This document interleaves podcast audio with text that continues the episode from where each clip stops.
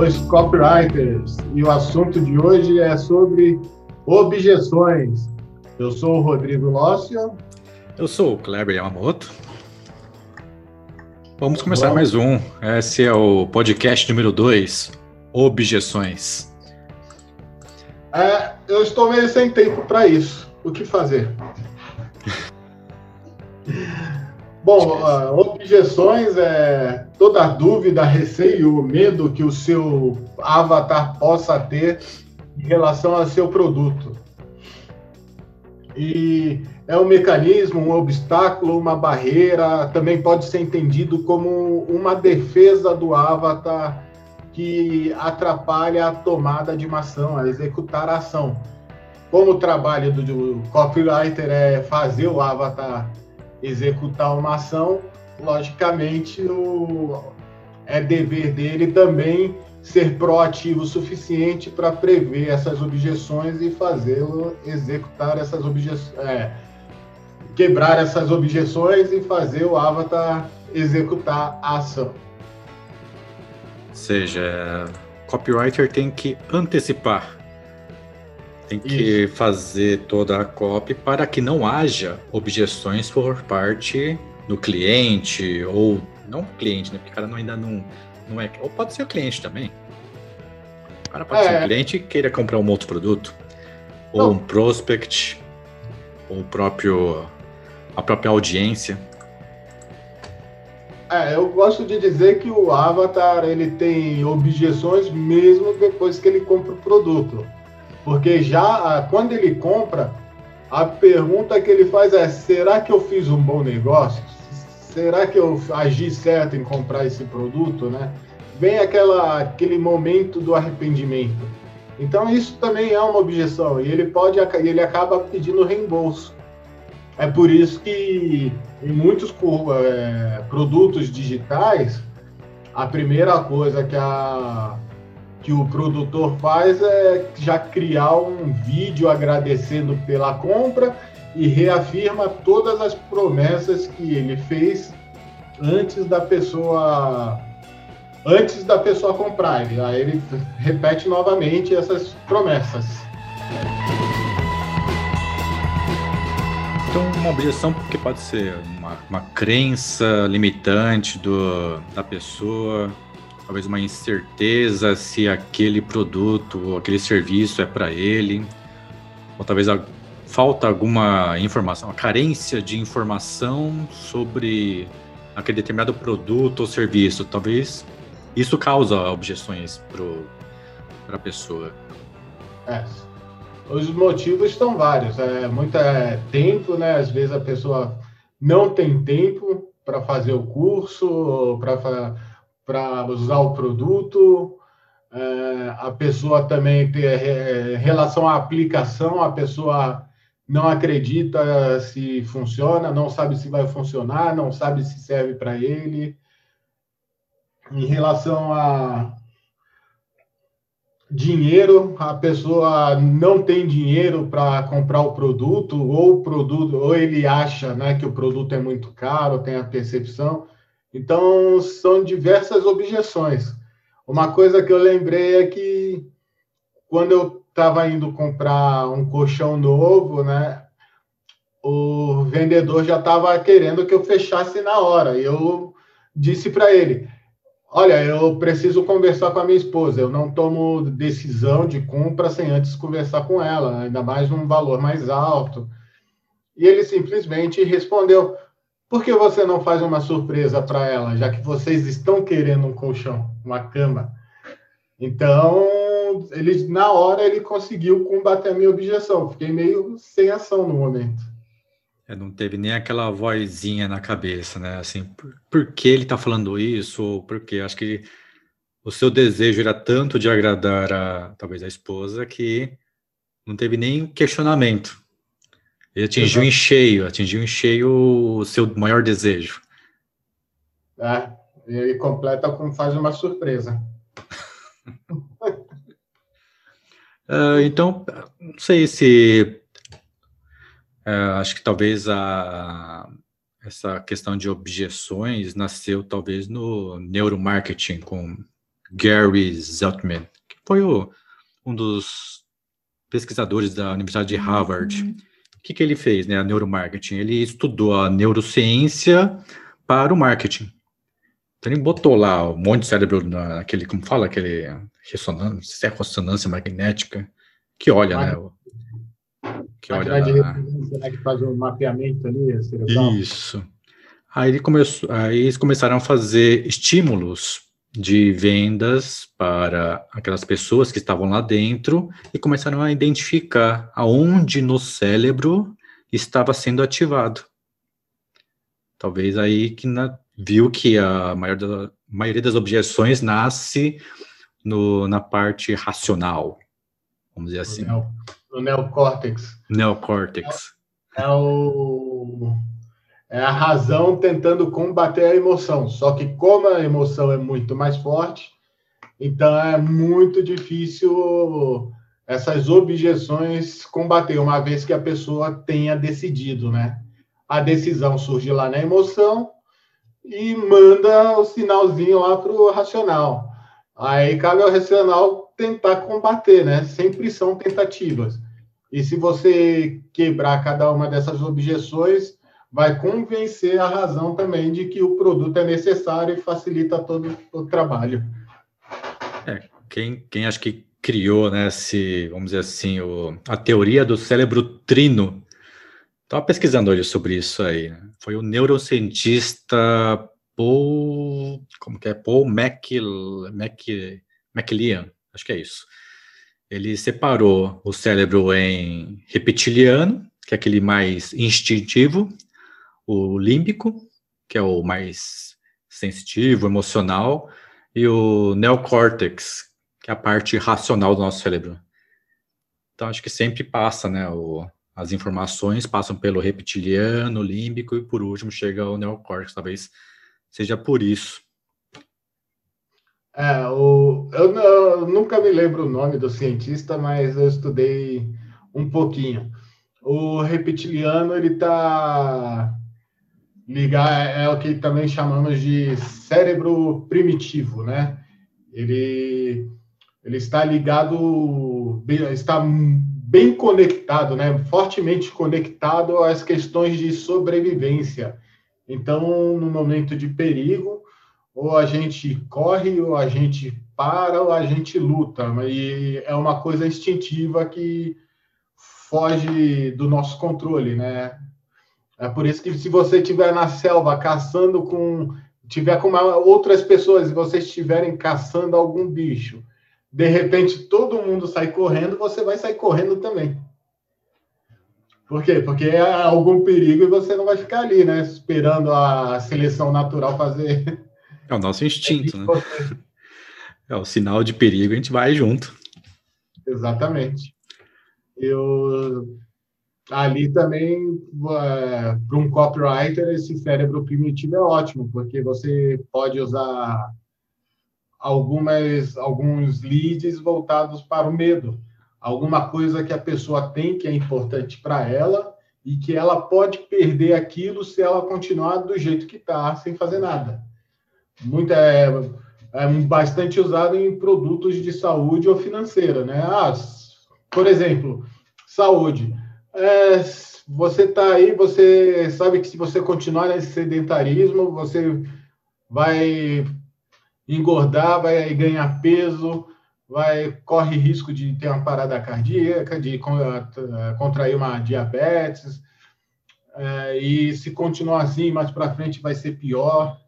Você pode acabar passando o resto da sua vida numa cama, e a pessoa acaba pegando no medo e você e já surge lá no cérebro primitivo aquele desejozinho de fugir disso, de sobreviver. Já a pessoa aí, já sai correndo. É, é uma vez que a emoção já está falando alto ali na sua cabeça, o, trabalho do copywriter é apenas quebrar as objeções para que a razão concorde ali com a emoção e feche a ação. Agora você me fez lembrar aquilo que acho que eu comentei com você na, não foi se foi na sexta ou no sábado, sobre o que eu pego muito trem, né? Então entrou um rapaz falando que é, por causa dessa, dessa nossa situação hoje, né, da, da, quarentena, da pandemia, ele entrou no trem e falou, começou, quando as portas fecharam, ele falou, é, eu abri o armário da, da cozinha e não tinha nada. Eu abri a geladeira e também não tinha nada. Minha filha estava do meu lado. Ela pediu, pai, nós não temos nenhuma caixa de leite, eu tô com fome, tô com muita fome. Ele, né, desesperado, falou: não, não, não tem, filha, infelizmente eu não consigo, porque papai perdeu o emprego. Aí ele começou a falar pro pessoal lá do trem: olha, essa situação tá difícil, sei que tá difícil, mas vocês podem me ajudar, porque eu tenho quatro filhos. Ele falou o nome dos quatro filhos. Ele falou: a Gabriela, que é a menorzinha de quatro anos, ela me pediu um leite, eu não tinha nada na geladeira, não tem nada no armário. E eu, né, por causa dessa pandemia, o meu chefe me mandou embora. Já faz quatro meses. E eu não consigo emprego. Isso é verdade, né? A gente sabe que na situação atual é difícil arranjar emprego agora. Ele falou: se vocês puderem me ajudar pelo menos a comprar uma caixa de leite para minha filha Gabriela, de quatro anos. Até lembro do nome, tão específico que ele foi. E ele falou assim: é, e se puder, né, pelo menos dar um pouquinho mais para comprar arroz e feijão para os outros filhos, eu agradeceria muito. E não, não teve dúvida, né? o pessoal começou a, sem sem questionar, começou a dar o dinheiro pro rapaz. Como ele estava bem longe, né, do, do, do, vagão ali, ele e tinha muita gente, tava, o trem estava cheio. Aí ele pe conseguiu pegar, arrecadar só com o pessoal que estava ali, né, no, no, no, trem. A moça do meu lado e eu, a gente até estava pegando com dinheiro na mão, mas ele não, não conseguiu. A porta do trem abriu, ele foi para outro vagão. Não, não conseguiu andar pelo trem.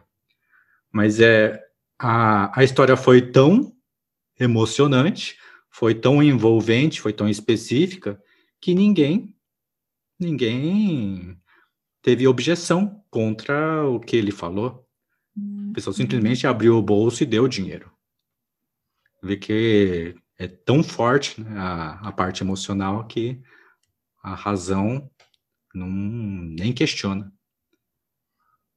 E ele foi muito bom no storytelling, porque ele começou descrevendo o cenário, apresentou os filhos e depois ele deixou na mão do pessoal o conflito.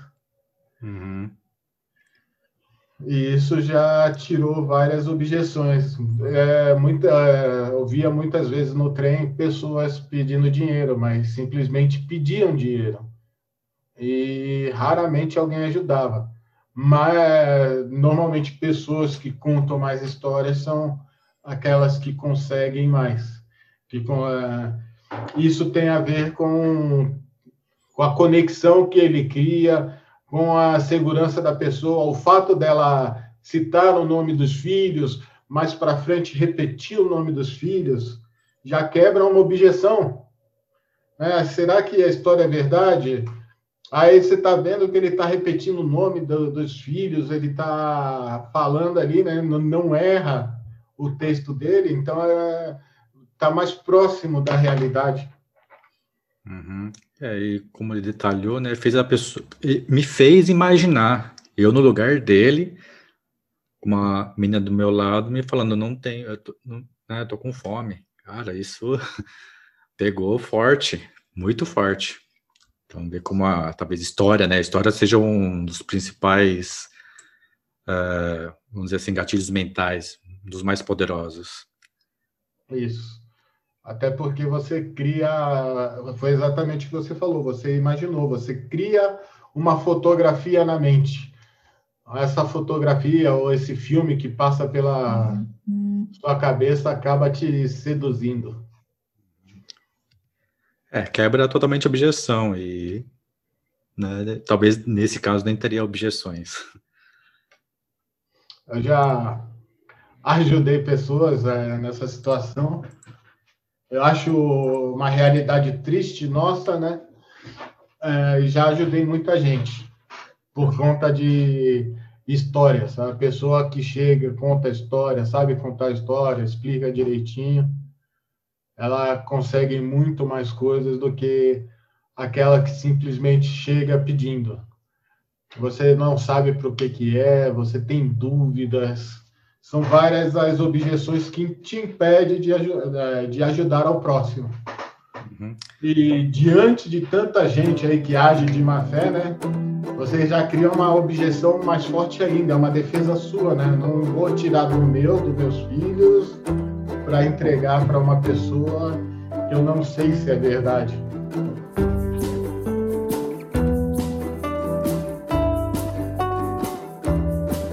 Mas voltando às objeções, é, quais seriam as maiores objeções que, que temos? Olha, de, depende da situação. A, a, maior eu acredito que seja do produto. Que produto é esse que a pessoa está me oferecendo? Né? Ah, é, no meu caso, que eu estou criando, eu estou preparando um curso de copywriting.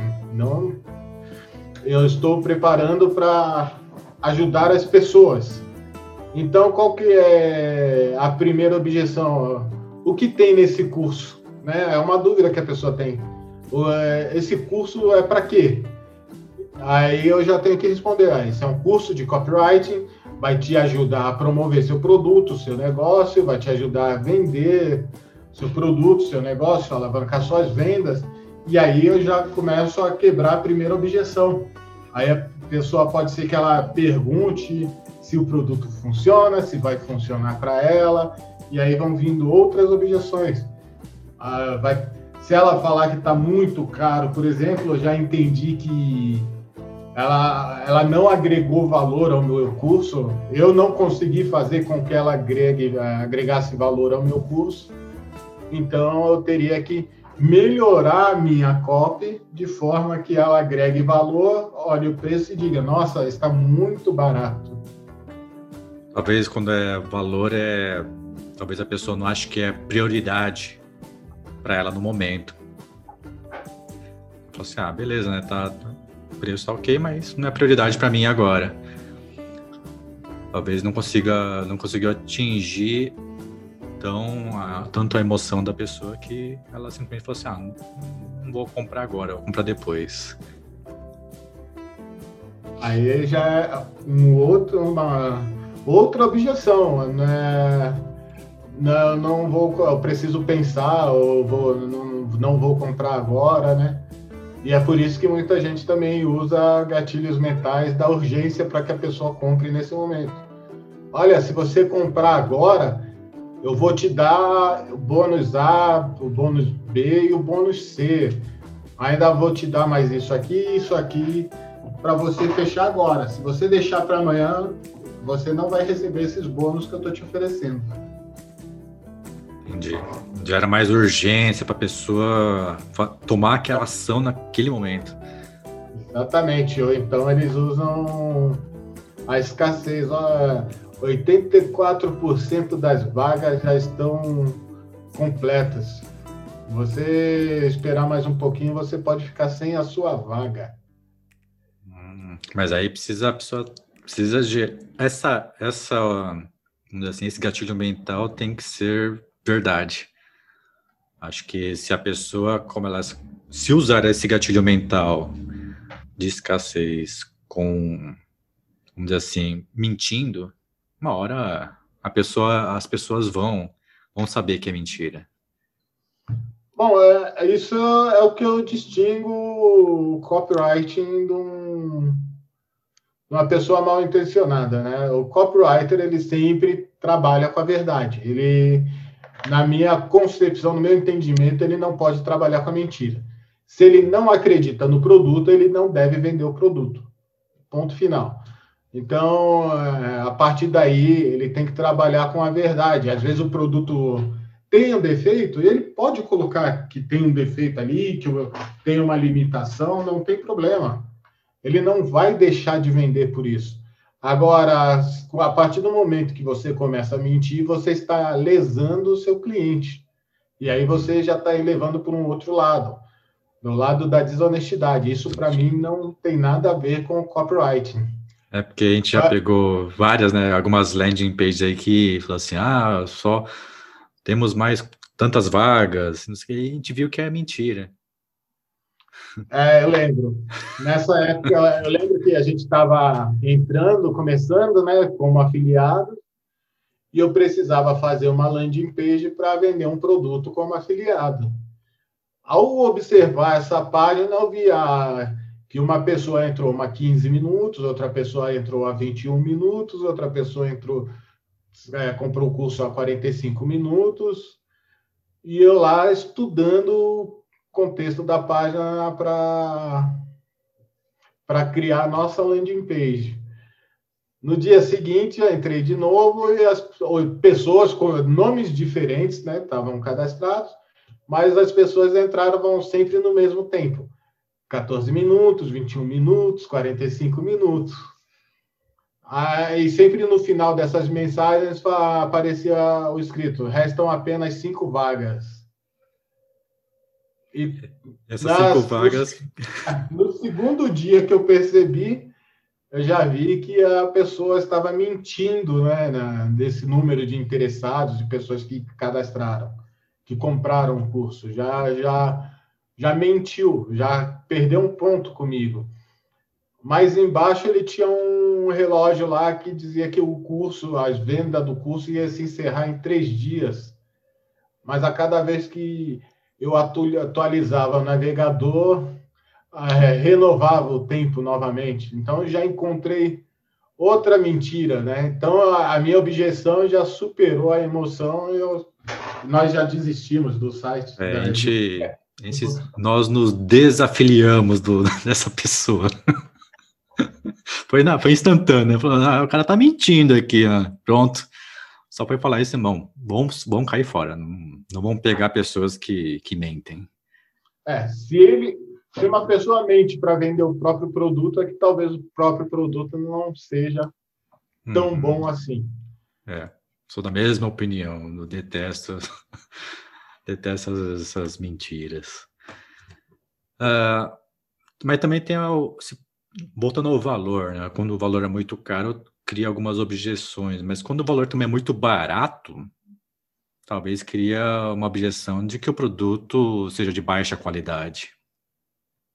Sim, é. a gente torce o nariz para aqueles produtos mais baratos. Você vai no mercado comprar um pacote de feijão, estão todos na média lá dos seis reais. Eu vou me apegar no que eu fiz hoje. Eu fui no mercado, Aí tem as marcas conhecidas lá na média dos seis reais, né? Varia em centavos a diferença de preço. Mas tem um que custa abaixo de cinco reais. Aí você se pergunta, será que esse feijão é bom? Né? Você olha, você vê que os, os grãos ali estão meio irregulares, já fica preocupado a objeção fica tão forte, né, que o, aquela sensação de que o barato sai caro, que você acaba desistindo, investindo um pouco mais num pacote de feijão que você já conhece, sabe que é não é, pode não ser o melhor, mas a, atende ao seu gosto. Uhum. E tem aquela outra objeção também. Será que sou capaz de fazer, realizar a mesma coisa que aquela pessoa? Tem um depoimento lá no. que é, uma, que é uma gatilho da prova, que normalmente as pessoas colocam no, nos vídeos. Mas será que eu sou capaz? Eu sou capaz de realizar a mesma coisa que a, que a pessoa fez? Acho que talvez a insegurança da pessoa. Né? É, todo mundo é, é capaz de realizar qualquer coisa. É que nossa mente, ela é ela se apega àquelas coisas que nós não conseguimos fazer. Então a gente muitas vezes se acha incapaz de fazer alguma coisa. Tem, eu lembro que quando eu fiz curso de datilografia, eu não, eu não concluí, não cheguei até o final. Eu sei datilografar, mas eu não fiz o curso até o final. Por quê? Porque eu estava entediado com aquelas repetições, eu não aguentava mais aquilo. Já, já gerei uma objeção, né? Muita repetição para o meu gosto. Então eu saí, eu abandonei o curso. Aí você já entregou a sua idade, né? Que da geografia é muito anos 80, começo dos anos 90.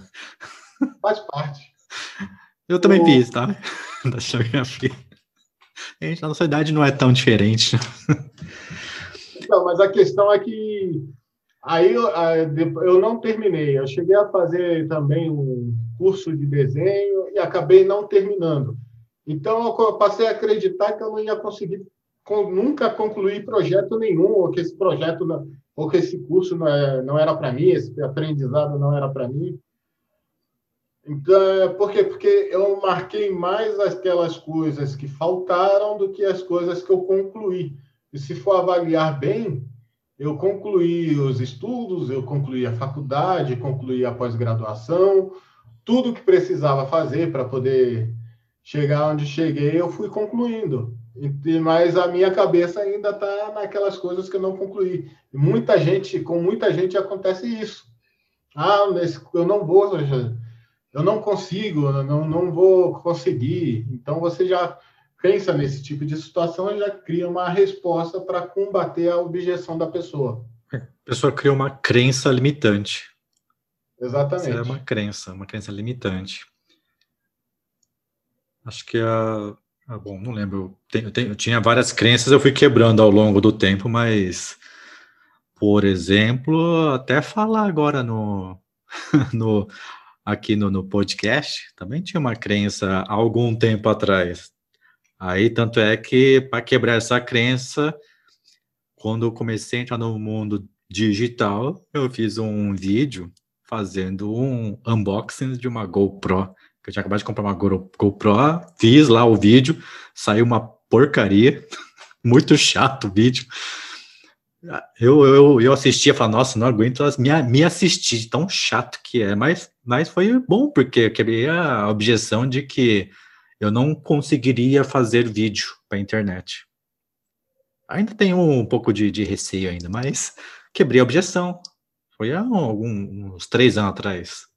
É, eu também tinha muito medo de me expor, de errar, de ser crucificado, mas hoje já quebrei essa barreira ainda e eu estou feliz por isso. Eu posso falar besteira aqui hoje, se, ao perceber alguém dizer, ó, oh, Rodrigo, você falou isso aqui, mas está errado. Tenha certeza que na próxima eu vou voltar aqui e vou dizer, gente, eu errei, me desculpem, né? Porque ninguém é perfeito ah, nós criamos esse podcast com o intuito de evoluir, né? Tem sempre alguma coisa que a gente aprende.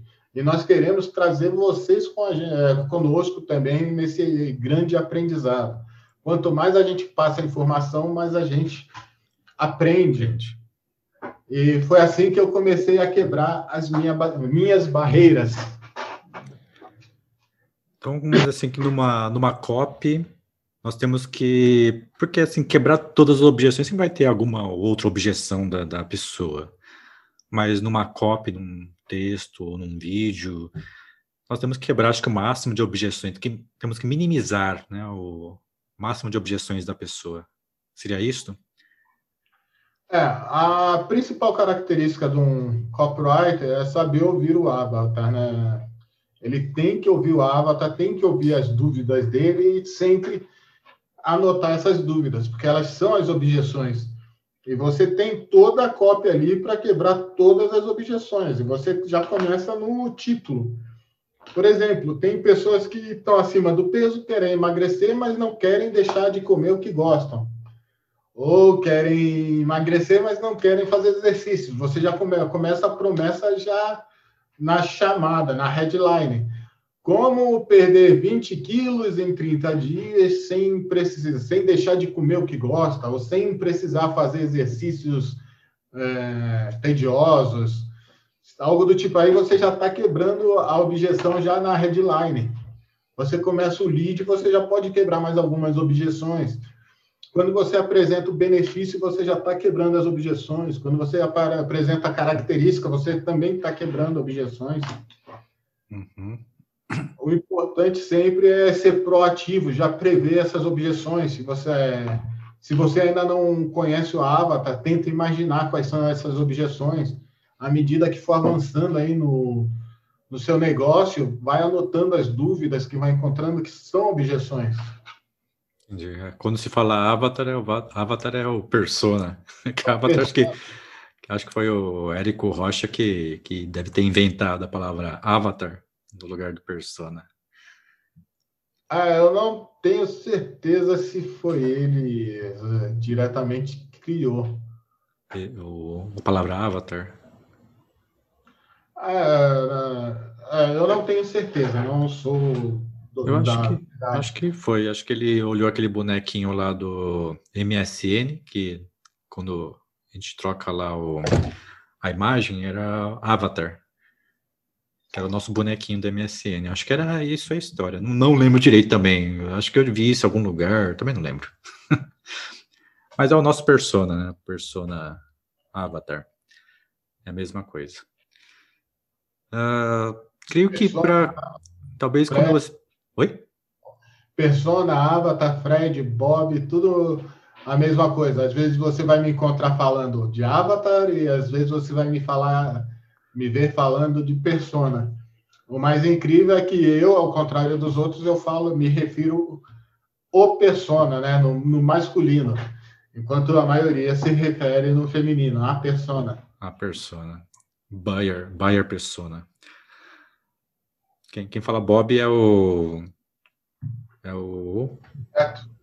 Beto. Beto, Beto Altenhofen, da Empirics. Isso. E o... quem fala Fred é o Jim Edwards. Jim Edwards. É, do Copywriting Secrets. Hum. Ele é americano? É americano, né? Isso. Americano que adora, faz questão de dizer sempre que vivia em um trailer e que graças ao copyright ele construiu a vida dele. Acho que para quebrar algumas objeções, ou para saber quais são as objeções, acho que melhor, para saber quais são objeções, nada melhor do que perguntar. Perguntar pro, pro persona, perguntar pro avatar, perguntar para sua lista por exemplo, hoje eu soltei para minha esposa, que ela é do nicho de meditação, a gente soltou uma pesquisa para perguntar exatamente quais são as objeções da, da, da, audiência dela. A gente começou a receber a resposta agora. Já, já temos pessoas respondendo o formulário. A gente criou um formulário no Google, Google Forms e mandamos. E as pessoas respondem. Sim, as pessoas respondem, mas o principal é que você tem que ter empatia com seu persona. É, o que eu quero dizer, você tem que se pôr no lugar dele, sentir o que ele sente. Por quê? Porque você não deve julgar ele. Ele vai te responder ali, vai ser sincero com você, e você tem que usar essas respostas para ajudar, não para julgar. Se você fizer isso, você o seu, você tende a fracassar aí no, no mercado, no seu negócio. Sempre importante. E, e, o principal é saber ouvir, ouvir até o final a história, o que ele tem a dizer. Uhum. Acho que isso é sempre manter um contato, né? Direto, fazer algumas perguntas. Exemplo, se for num history do, do Instagram, faz algumas enquetes perguntando sobre quais são os maiores desejos, talvez até como algumas perguntas como sim ou não, só para a pessoa responder. Já você já está conhecendo um pouco do seu, seu, seu sua audiência. É, é muito importante saber quais são as objeções para você poder vender o seu produto, entregar o seu produto. Não, não vejo outra saída a, a pessoa criou o desejo de compra lá no, no cérebro emocional, mas então você tem só o trabalho aí de combater, né, essas objeções. Se você não fizer isso, que é o mais simples, você está perdido. Bom. Uma frase que o Beto gosta de dizer é: quando o cliente entra na loja, é, o produto já está vendido, a venda já está feita. Você só precisa combater as objeções do, do cliente. Verdade, né? Quando a pessoa olhou aquela roupa, tá lá no, na vitrine da loja, ela já se imaginou com aquela roupa. Ela já está entrando na loja para talvez nem experimentar, já vai lá comprar direto. Se ela experimentar, acabou, serviu. A objeção talvez é o tamanho. Será que o tamanho é o meu? Será que vai combinar, sei lá, com a, com a bolsa? Mas, ah, ou se for homem, né? Será que deu fit no corpo lá? Mas a pessoa já emocionalmente já entrou na loja para pedir para aquela roupa, já está comprada. Exatamente. Muito muito mais fácil. Quando você entra numa loja de calçado, você já comprou calçado. A objeção lá que o rapaz vai responder para você é se, o cal... se tem o calçado e se cabe no seu pé. Você vai experimentar, vai olhar, coube e você já vou levar. Acabou. Uhum. A venda já estava feita, ele só tirou a objeção lá, se tem o seu número, se cabe no seu pé. É, para mim, eu vejo, eu vejo se, se o pisar é macio. Eu dou uma, eu visto para sentir a, a maciez, um tênis, né? Eu sinto a maciez do, do pisado. É, eu tenho o pé um pouquinho mais gordinho, então todos os tênis que eu compro no início eles apertam, aí depois que lá, dá uma laceada. dá aquela laceada que melhora o pisar, então eu já não me preocupo com isso. então já, já laceia e fica bom. É, eu, eu já estou acostumado com isso, então quando eu compro um tênis novo, eu, eu uso ele para pequenas viagens. Ah, tem que ir ao mercado, eu uso ele. Tem que ir em tal lugar, eu uso ele, porque eu sei que se eu pegar um tênis novo para usar o dia inteiro, no final do dia eu já não tenho mais pé. Eu acho que para uma só botando a parte de quebra de objeções, talvez para quebrar objeções, a própria objeção seja quebra, por exemplo, a pessoa fala, não tenho tempo para isto. Aí o seu produto pode até resolver o problema de tempo dela. Você não, você não tem tempo, você tem que adquirir o produto para você ter mais tempo. Talvez seja isso. Se o produto for para resolver o tempo de dela. É, se, se pegar o empreendedor também, no, no, vamos usar o copyright. A gente vai pegar um cara, um empreendedor, ele vai falar: não tenho tempo de aprender copywriting, estou lá trabalhando meu produto, tentando vender, correndo. Só que assim, é, você vai usar, você, você tem 100% do tempo, aí entra no gráfico de Pareto.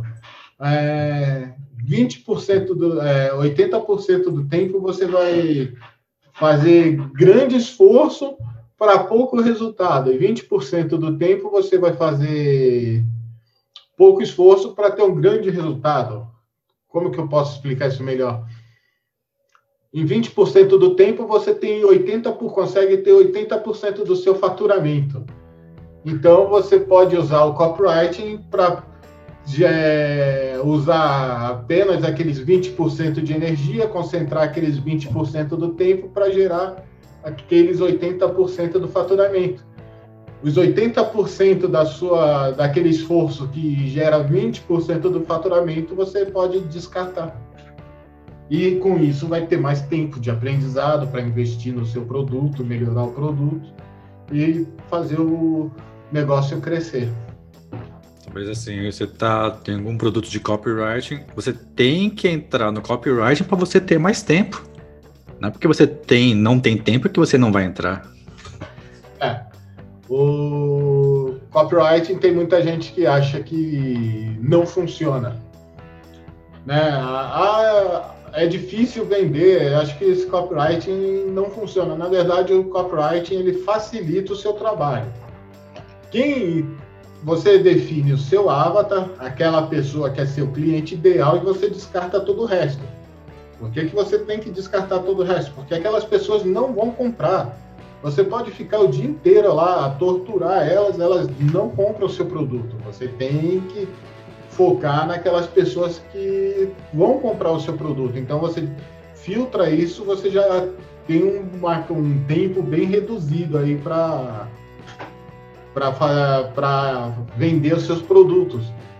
Além disso, você vai usar menos argumentações para convencer a pessoa, e quanto às outras lá, você vai usar todos os argumentos do mundo e mesmo assim elas não vão comprar, porque não tão, estão interessadas. Tem, acho que. Não sei se tem mais algo a acrescentar, Rodrigo. Olha, nem, falei tanto que eu também já não sei, né? Se tem algo a acrescentar. Eu espero que tenha ajudado bastante. Bom, então espero que esse conteúdo sobre objeções tenha ajudado vocês.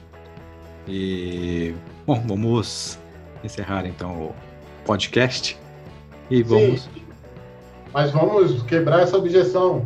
É, se nós não respondemos é, as, as suas dúvidas, manda para a gente que a gente faz um outro episódio aqui falando de objeções, mas voltado para responder suas dúvidas. Com certeza. E então vamos encerrar. Até a próxima e deixem suas dúvidas aí no comentário do YouTube ou se está no podcast, mande um e-mail para a gente. Tem aí podcast arroba oscopywriters.com.br. Beleza? É isso. Então, até mais. Grande abraço. Até mais, boa noite e um abraço.